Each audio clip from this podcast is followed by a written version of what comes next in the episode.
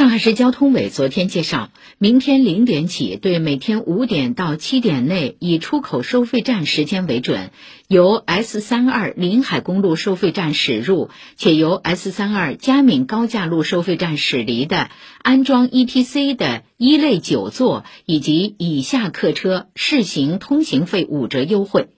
这是上海首条实施高速公路错峰出行优惠收费政策的路段。近年来，交通运输部加强了对全国拥堵缓行高速公路收费站的监测排查。经梳理，S 三二的嘉闵高架路收费站出口是上海上榜频次最高的收费站，拥堵时段主要集中在早高峰七点到十点，车辆以一类九座以及以下客车为主。明天在这一路段推出的试点，旨在鼓励早高峰车辆错峰出行，对收费站疏堵保畅。需要注意的是，优惠措施仅限于 ETC 用户，人工收费车辆无法享受优惠。有关部门表示，今后将适时评估优惠试行情况，并结合上海高速公路网运行情况，及时优化完善差异化收费政策。